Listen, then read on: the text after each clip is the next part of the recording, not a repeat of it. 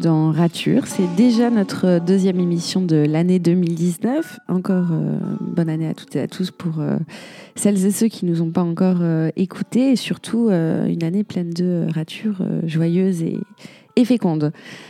Aujourd'hui, j'ai le plaisir d'accueillir Isabelle, Isabelle Rigaud, la grande réflexologue du remix. elle nous parlera de, en détail de ce que c'est la réflexologie. Isabelle, bonjour. Bonjour. J'ai pour habitude de poser comme première question une question très ouverte, néanmoins signifiante. Qui es-tu? Alors, moi, je suis euh, une jeune femme habitée de la volonté de faire euh, du bien aux gens. Euh, sans doute parce que j'ai pas assez fait attention à moi pendant très, de longues années. Et donc, l'idée, c'est d'ouvrir les gens sur cette idée de prendre un peu plus soin d'eux. Il y a plein de manières différentes de prendre soin de soi. comment tu vois, toi, le, soin que tu apportes aux autres? Alors, il y a une grande partie qui est un chemin personnel, ça c'est sûr. Euh, et moi, ma façon de les aider, les accompagner, ça passe beaucoup par euh, le toucher. Donc, euh, pour ça, j'ai entamé une formation de réflexologue en plus de ma formation de nutritionniste.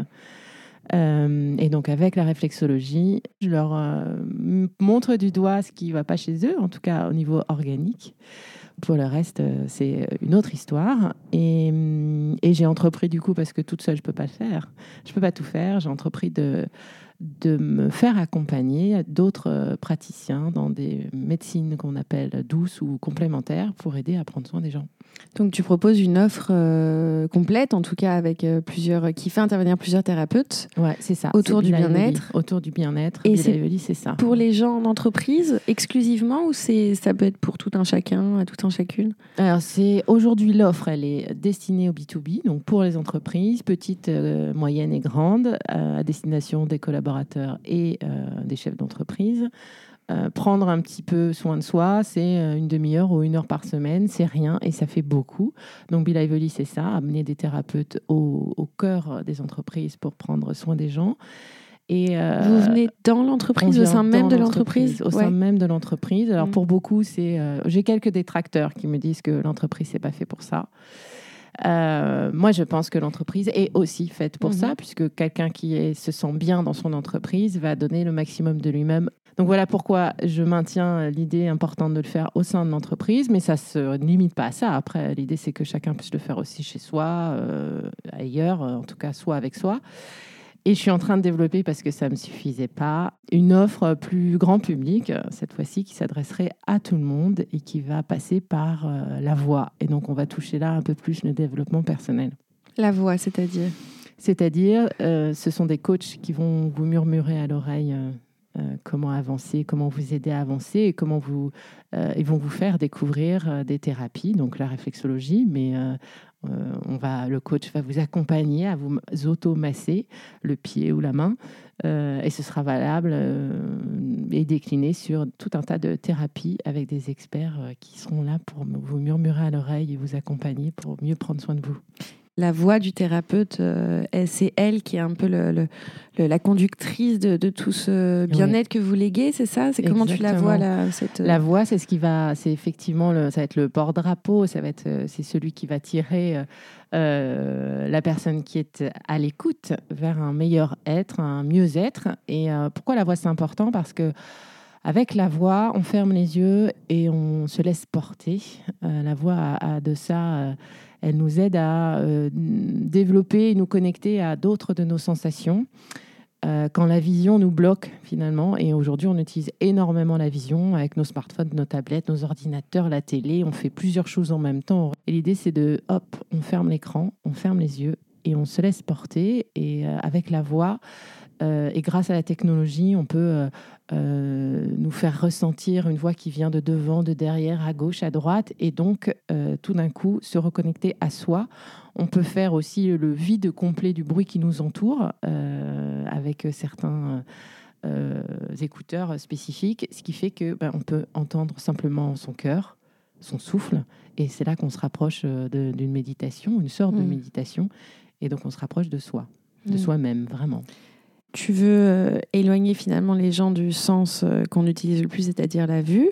Tu veux fermer ce sens pour en développer d'autres, donc développer l'ouïe et développer le toucher. Mm. Et l'odorat peut-être aussi? J'adorerais, mais ça, l'odorat, ce sera chacun chez soi qui pourra travailler son odorat, mais il y aura des aromathérapeutes qui nous accompagneront pour faire euh, les mélanges et nous expliquer comment utiliser les huiles essentielles. Mmh. Ça se fera aussi avec la voix. Comment t'expliques cette importance que tu donnes à, se reconnecter à soi, non pas par la vue, mais par ses autres sens? Je pense que euh, le contact avec l'autre euh, s'est perdu. Avant, le, on se connectait aux autres en les regardant. C'est devenu soit dangereux, soit ça met mal à l'aise de regarder l'autre. Pourquoi on a cette sensation-là? Parce qu'on n'a plus l'habitude de se regarder droit dans les yeux, euh, parce qu'on regarde autre chose. On regarde encore une fois notre téléphone, notre euh, tablette, notre ordinateur, etc. On a les yeux fatigués, on est tous cachés derrière des lunettes, on souffre tous d'un mal aux yeux. Euh, et mmh. donc, du coup, passer par les autres sens, c'est revenir au contact de l'autre, autrement et accepter de se découvrir. On va pas toucher quelqu'un facilement, ça reste quelque chose de très intimiste. Mmh. Et euh, la relation d'un thérapeute avec euh, son client ou son patient par le toucher, il y a toujours un moment où on n'accepte pas de lâcher. Et quand on arrive à lâcher, et eh ben c'est et donc à accepter que le thérapeute nous touche véritablement, euh, ben, c'est là que beaucoup de choses vont se passer, que les, mm. énergies vont, vont, se mêler, que euh, le corps va s'ouvrir pour donner au thérapeute euh, ben, et ce qui va bien et ce qui va pas bien, et permettre au thérapeute de revenir ensuite avec la voix auprès de son patient.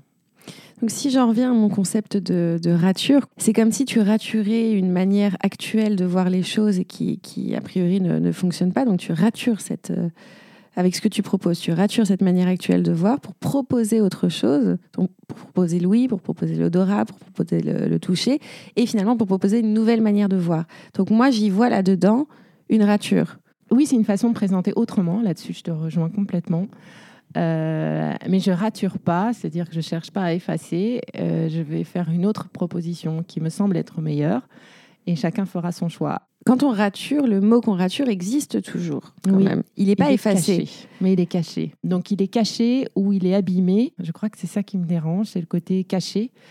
Et moi, j'aime bien l'idée de euh, pas forcément chercher à faire toujours mieux, mais à faire, différent. Le côté faire différent est, peut-être euh, plus tranquille dans, l'idéologie. Il y a moins de, pression aussi, tu penses, dans, dans la rature Tu trouves qu'il y a une certaine forme de pression à, vouloir toujours effectivement faire euh, mieux? C'est faire euh, différent ou c'est écrire une nouvelle page. J'aime bien cette euh, métaphore-là.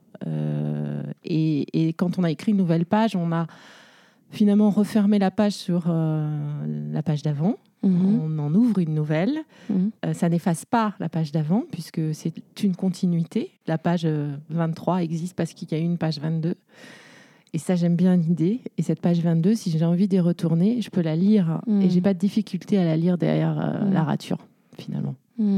Donc toi, tu as besoin d'espace vierge pour réinventer quelque chose, proposer quelque chose de, différent. J'aime bien ce côté nouveau. Je crois que je, voilà, je, je suis bien meilleure quand il s'agit de chercher quelque chose de nouveau. Tu es plus à l'aise dans ta créativité dans une page blanche plutôt que dans une rature, en fait. Oui, où je me sens euh, contrainte et oui. Hmm. Hmm. Et est-ce que ta vie professionnelle, ton parcours professionnel, tu le perçois comme ça, euh, non pas comme une succession de ratures ou de réajustements, mais comme une succession de, de réinventions, de, hmm. Ma, ma, vie pro, c'est exactement ça, euh, une succession d'opportunités, de rencontres. Et à chaque fois, ça a été euh, pas une page complètement blanche, mais euh, un, nouveau, nouveau quelque chose. Il y avait toujours un fil rouge, mais quelque chose de à chaque fois différent. Et à aucun moment, j'ai eu dans ma vie professionnelle de regrets. Pour moi, une rature, il y a un regret. Et, et j'ai pas eu ça. J'ai rencontré quelqu'un qui m'a fait finalement qui m'a permis d'avoir mon premier job. Ça a été ma boss. Et C'était quoi comme premier job du coup? Tu as commencé par quoi? Alors moi, je, donc, je suis nutritionniste de formation. Mhm. J'ai commencé euh, dans l'industrie agroalimentaire, euh, à la communication, marketing. Et donc l'idée, c'était euh, de me nourrir des études nutritionnelles qu'on menait, donc la partie très scientifique, de le vulgariser pour le donner en pâture au marketing. Donc aider le marketing à mm. euh, avoir de vrais arguments mm. et être euh, serein sur euh, ce qu'il mettait en avant sur les produits. Ça, j'ai adoré faire ça. Je fais ça pendant cinq ans. C'était top. J'ai eu une boss extraordinaire qui m'a managé à l'américaine. Donc, euh, fait. Et puis, si tu coules, appelle-moi à l'aide. Mm. Mais euh, je veux te voir. euh, Mm. je- Donc il n'y avait pas te- de- de- d'idée de, l'échec. Enfin, il était évacué de fait. Enfin, De d'échec. t'essayais, et puis de Mm. toute façon, tu allais réussir à un moment donné. Elle a été top et elle m'a formé à une façon de fonctionner qui est compliquée à remettre après dans une structure entrepreneuriale euh, normale. Ce qui fait que j'ai fait ma carrière pendant cinq ans dans une, de, oui, chez l'annonceur, et mais je me suis vite ennuyée, cinq ans. Et donc j'ai monté ma boîte. Donc, Très vite, Très vite. À quel âge J'étais un, t'avais, euh, petit- un petit bébé et j'avais 26 ans. Ah oui Tu avais une fibre entrepreneuriale déjà ou c'est juste ça s'est imposé à toi Voilà, après J'étais euh, le, en direct avec le DG, euh, j'avais une place de, de- de- en or, euh, une formation en or, euh, un Qu'est-ce qui directeur t'a marketing lassé, en or. Bah, hum, une fois qu'on a tout défait, tout refait, euh, et que ce qu'on a fait, on le trouve bien fait, Mm. euh, bah, j'avais, j'étais en panne de, on va dire en panne d'inspiration. Et à l'époque, euh, ben, j'avais 25-26 ans, envie de- d'aller plus loin, de Mm. monter, euh, envie de faire autre chose. Ouais, non, De- envie voilà. de construire quelque Envie chose de, beau, d'ambitieux. continuer à et- construire. Ce que j'avais fait, je l'avais fait avec Ouais. beaucoup de bonheur. Et, Et, un autre CDI euh, ne, ne pouvait pas t'offrir. Personne m'offrait au minimum ce que j'avais. D'accord. Et donc, vu que je voulais faire plus, Ouais. personne ne me le proposait. Mais il faut dire que euh, je, je naviguais dans les eaux troubles des marketeurs, euh, grandes écoles, euh, HEC, etc., que j'étais rattachée à l'équipe marketing. Moi, j'étais la scientifique du lot euh, et un nutritionniste, donc formation courte. Donc, je dénotais et je rentrais dans aucune case. Très bien, bah, la case, c'est moi qui vais la construire. Mhm. Et, euh, et je suis tombée euh, avec un, sur un article avec ma boss de l'époque. euh, C'était un vendredi soir. On était en brainstorming toutes les deux. On, on ouvre un L ou un Marie-Claire et euh, l'article parlait des femmes entrepreneurs. Et je lui dis écoute, euh, je trouve pas ailleurs. J'ai envie de bosser avec toi. On monte une boîte, ça te dit pas. On fait ce qu'on fait là, on le fait pour tous nos collègues. Et donc, on s'est laissé le week-end pour y réfléchir. Et le lundi matin, j'avais ma petite 106 bleue. J'arrive au boulot. euh, mon associée Patricia avait euh, pris son temps de réflexion. On a décidé donc de partir. Je sais que c'est un 14 février. On est allé voir notre DG pour lui dire on s'en va. Et là, il nous a dit c'est un divorce. Et là, j'ai compris que ça allait pas être simple. Euh, on a fini quand même par partir. Euh, et j'ai monté ma structure, Prunelle, comme la prunelle des yeux. Mhm. Vous avez commenté la structure, vous On étiez à deux associés. euh, cofondatrice, euh, co, co tout, 50-50. euh, trois mois après, on avait nos contrats. Ouais, ça va. On bossait, Ouais. on avait un salaire. je me suis éclatée. j'ai eu jusqu'à 20 salariés. Ça a duré. euh, 20 salariés dans la boîte? Ouais. Ah oui, c'était quand même une Ouais, structure. une structure. On s'est vraiment éclaté. Euh, et puis, au bout de 10 ans, un peu plus de 10 ans, on est venu nous voir en disant Dis donc, on aime bien ce que vous faites, on aimerait bien vous racheter. Le projet nous a plu, on a vendu. C'était quoi le projet? euh, C'était un projet de, hum, qui, nous permet, qui nous permettait d'accéder au labo pharmaceutique mhm. en leur proposant euh, tout le panel de communication qui leur sont normalement obligatoires, de prévention euh, et de prévention de nutrition avant de passer aux médicaments. Euh, puisque c'était une agence de communication médicale euh, internationale. C'est intéressant. achetait. Donc c'était super intéressant. Ça nous permettait, nous, de, Ça arrivait pile à un moment où le marché de l'agroalimentaire était euh, malmené avec une réglementation de plus en plus difficile, de plus en plus dure, pas forcément juste, etc. Donc on s'est dit, bah, allons-y, c'est une belle opportunité, saisissons-la. On l'a saisi. Au bout d'un an et demi, on est parti. C'est pas une rature pour toi, euh, le, le fait que vous ayez été racheté et que ça a mis fin quelque part à, à. Prunelle? C'était une continuité.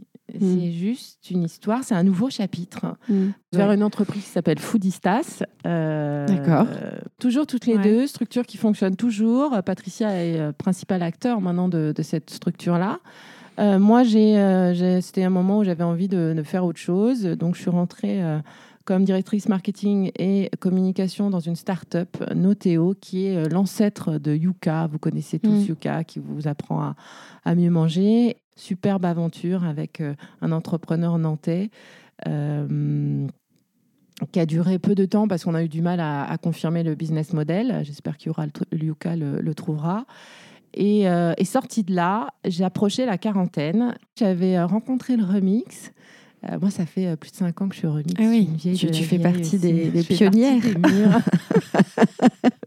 J'ai vu avancer cette petite famille de- d'une dizaine de personnes Ah à oui. ce qu'on est aujourd'hui. Ouais. Il fallait que je, je trouve un nouveau poste puisque j'étais plus embauchée, et, enfin j'étais plus en poste. Et là, euh, après plusieurs entretiens infructueux, euh, j'ai rencontré un. Donc tu voulais retourner vers le CDI Ouais, je m'étais dit, Ouais. bon, euh, re- repartons vers quelque chose euh, de tranquille, entre guillemets, euh, Ouais. financièrement. Ok.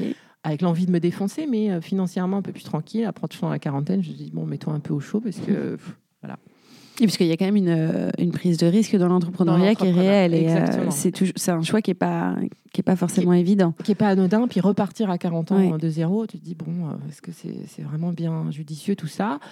Et là, je rencontre un ancien chasseur de tête qui accompagne euh, euh, les cadres dirigeants, qui m'écoute pendant une heure et demie, tout ça, super. Je vais être franche avec vous, euh, arrêtez tout de suite, vous êtes inembauchable. Qu'est-ce qui était inembauchable chez toi?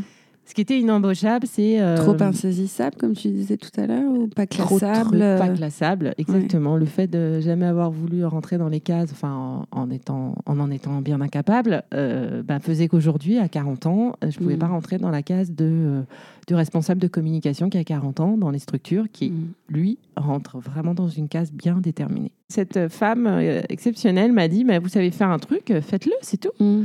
Pourquoi vous voulez arrêter? Faites-le, reprenez.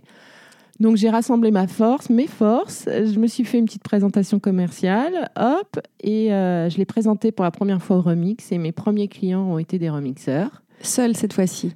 de- en tant qu'indep. Ouais. euh, voilà, euh, Isabelle euh, Brand Consulting, voilà, pour accompagner les, les marques dans leur positionnement, leur communication. Donc j'ai fait ça pour plusieurs remixeurs. Je les remercie beaucoup parce qu'ils m'ont bah, aidé à repartir dans cette idée de, de, de communicante.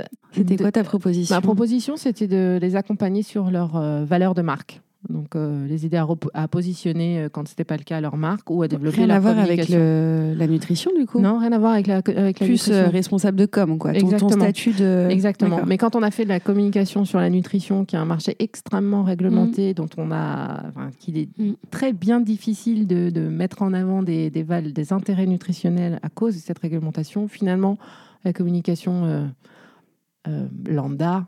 euh, globale de marque. Mm. Tu la maîtrisais, ouais. Je la maîtrisais, Ouais. voilà. Donc j'ai fait ça pendant 2-3 ans. J'ai fait un peu de télé comme présentatrice de télé-shopping. J'ai adoré faire ça. Mm. Combattre ma timidité à l'écran devant, voilà, devant les spectateurs, devant les caméras, avec le producteur qui te parle dans l'oreille et tout. Enfin, super expérience. Et puis, euh, bah, 40 ans sont arrivés. Recompliqué dans cette vie. Euh, Est-ce que c'est vraiment ça que tu veux faire euh, toute ta vie, faire de la com et Si tu fais de la com pour les autres, toujours pas pour toi? Mm. Et donc, c'est là que j'ai décidé de travailler pour moi. Il y avait quelque chose qui faisait plus sens. Travailler pour l'autre, ça faisait plus sens. Euh, travailler sur sa com, ça faisait plus sens pour moi. C'était, euh, ça me demandait une énergie de dingue. J'y arrivais plus et je voyais bien qu'il y avait un truc qui allait pas, quoi. Et donc, euh, bon, personnellement, c'était euh, c'est le moment de mon divorce. euh, c'était un peu compliqué. Euh, tout ça faisant, bah, j'ai commencé à aller voir des thérapeutes de médecine complémentaire pour m'aider, pour m'aider à y voir un peu plus clair. Ce que Euh, tu n'avais jamais fait jusque-là ce que j'avais euh, très peu fait, j'avais fait euh, plutôt Mm. de la communication avec des outils comme la PNL, mais Mm. j'étais pas allée voir de psy, j'étais pas allée voir de kinésiologue, j'étais pas allée voir de, thérapeute en shiatsu, j'étais pas allée voir tous ces gens-là qui peuvent, qui nous aident à reprendre le lien avec nous-mêmes à l'intérieur et nous-mêmes notre corps. Et, euh, et ça m'a beaucoup aidé. Et c'est là que j'ai compris qu'il y avait un truc à faire et que ce que je voulais faire, c'était reprendre le lien vers les autres, reprendre soin des autres. et, et, et du coup, prendre soin de, de toi. Et donc, prendre soin de moi, j'étais obligée de le faire en fait. Ouais. obligée parce que j'étais tellement mal et tellement au plus bas de, de moi qu'il fallait que je prenne soin de moi. J'ai pas le choix. Et j'imagine aussi que euh, pour prendre soin des autres, pour être en mesure de le faire, il faut être bien euh, soi-même. Il faut être euh, quand même solide, ancré. Donc, euh, ça exige aussi quotidiennement un, un travail de, de soin que tu dois t'appliquer à toi pour pouvoir donner un bon service aux, aux autres. Exactement. Ouais. Donc c'est un peu le cercle vertueux. Mm. Le défaut que j'ai de prendre soin des autres, parfois au détriment de moi-même, j'ai décidé à ce moment-là de m'en servir de faire payer les autres pour que je prenne soin d'eux au sens propre, c'est-à-dire au, sens pécunier, en disant bah, ça va me donner une, un cadre.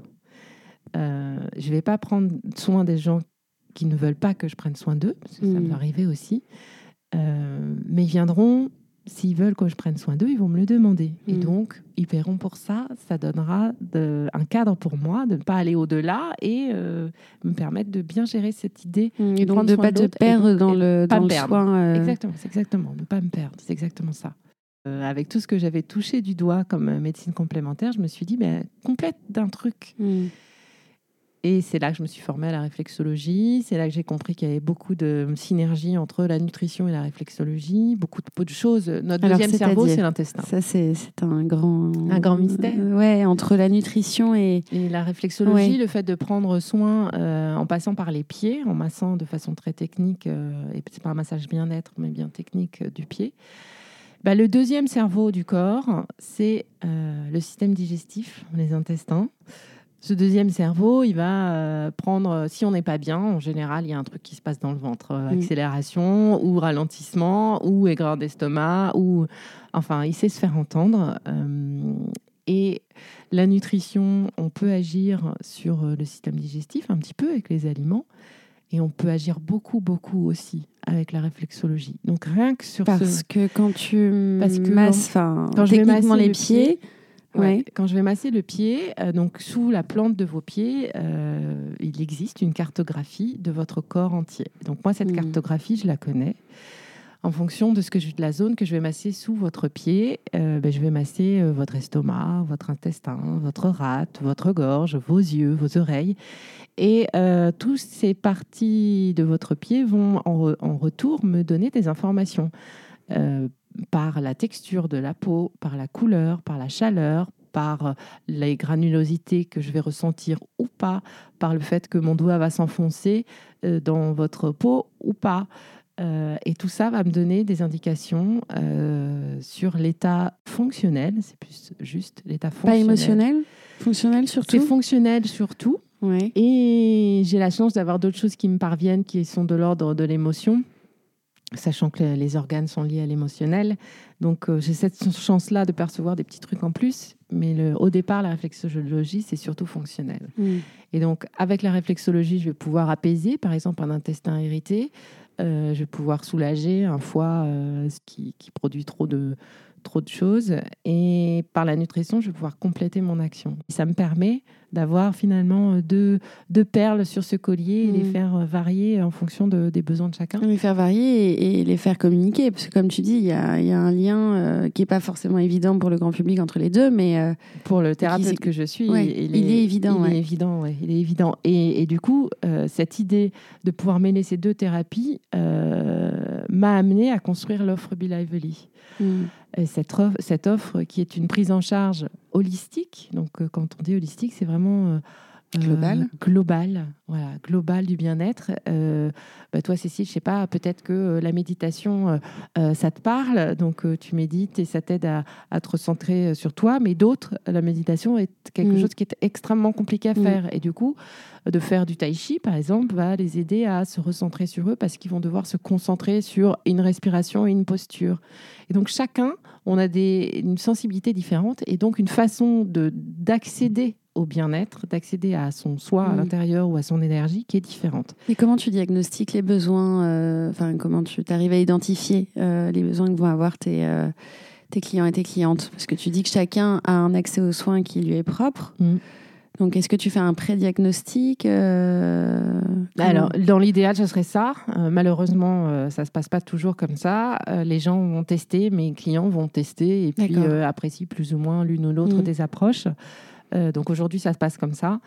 Euh, sachant que euh, dans les choix des thérapies que j'ai intégrées à Be Lively, et donc des professionnels que je suis allée rencontrer pour les intégrer dans mon réseau, j'ai beaucoup de professionnels qui vont passer par le toucher, comme le shiatsu, la réflexologie, mais je travaille aussi la voix avec le yoga de la voix.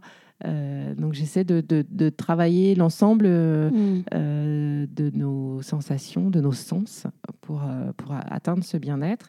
Et donc la version qui est en train, en, en train de se développer maintenant, là en ce moment, qui est une version cette fois-ci grand public, va proposer à tout auditeur de choisir lui-même, en découvrant différentes pratiques, mm. de choisir lui-même la thérapie qui le fait, lui fait, le fait vibrer, le fait vivre, le fait réagir. Et en termes purement sémantiques, euh, comment on passe de prunelle, euh, prunelle des yeux, donc ta première boîte, à euh, be lively, c'est-à-dire de l'anglais Donc on passe de un mot un peu évocateur, un peu avec un imaginaire, prunelle, et, et be lively, quelque chose d'assez concret en anglais. comment t'expliques ce, glissement-là de, sémantique dans, le nom des boîtes que tu as données? Mm. Alors, prunelle, c'est venu de la prunelle des yeux. Euh, la, chose qui vous est essentielle, le, côté très viscéral euh, euh, de la définition. Et en même temps, c'était la petite prunelle, la petite prune. Donc, c'était, ça allait bien avec le côté nutrition de ce qu'on voulait proposer. Et également ce côté visionnaire. Donc, on avait une vision et c'est ce qu'on vendait aux marques. Donc là, la vue était bien présente. Et Bill Lively, effectivement, Bill Lively, au départ, c'était, enfin, c'est littéralement être vivant vibrant. Donc c'est euh, on est parti de quelque chose qui nous est essentiel et tourné vers, euh, vers demain à quelque chose qui nous appartient à nous aujourd'hui et maintenant. Et c'est centré sur nous, sur le fait d'être vivant, vivant mm. et là. Pourquoi l'anglais? Parce que le, français était insuffisant pour, euh, pour dire cet acte de, de présence à soi j'ai pas trouvé en français une façon de le dire euh, assez évocatrice. Euh, et à chaque fois, je dis, je, quand j'explique Bill Lively, je, je donne tous les mots qui me sont importants mm. vivant, vibrant, être mm. là, présent, être animé. Et donc, c'est un peu compliqué comme nom de boîte, tout ça. Mais il n'y a pas un mot, en fait, en français qui résumerait. Euh... J'ai pas trouvé. Ouais. Et, et comme j'avais envie de m'occuper du plus grand nombre, et donc potentiellement de façon mm. internationale, euh, l'anglais s'est imposé. Ok. Euh, bon, bah, j'ai pas envie d'insister sur euh, les ratures puisque, euh, puisque ça ne te concerne pas vraiment ce mot, en fait. voilà, j'utilise la rature. J'ai beaucoup utilisé la rature quand, quand étais jeune Quand j'étais jeune, au collège, voilà. je me souviens euh, barrer, écrire. Et j'ai un, certain plaisir à barrer très très fort. Et aujourd'hui, je, rature mes listes, mes to-do listes, et je les rature avec, et bien? avec force parce que ça y est, c'est fini. Voilà, et j'aime bien. Et donc, euh, sur, on peut finir là-dessus, c'est que voilà, quand je rature, c'est que c'est fini, que c'est bien. Ouais. donc, tu aimes euh, bien la rature, mais pour des choses un peu du quotidien, des choses du fonctionnel. Quotidien, de, voilà, bon, ça c'est fait, je passe à autre chose. Et, et dans ma vie de tous les jours, j'ai pas raturé, j'ai juste ouvert une autre page. J'aime bien finir par euh, peut-être euh, le dernier mot, le mot de la fin. Est-ce que tu as une, citation, une personne ou quelque chose qui t'inspire et qui fait que tu as cette énergie au quotidien pour, euh, pour être entrepreneur, pour mener ton business? Est-ce que tu as ça en tête là? C'est quelque chose qu'a dit Philippe dans ta dernière émission. Alors, j'ai pas retenu qui, qui, qui en est l'auteur, mais euh, c'est à travers, à travers nos failles euh, que s'exprime euh, la lumière et je crois que c'est vraiment ce qui, ce qui fait de nous chaque, jour ce que l'on est. Oui. Et ce qui fait de toi aussi, mmh, chaque jour ce que tu es. Sans doute.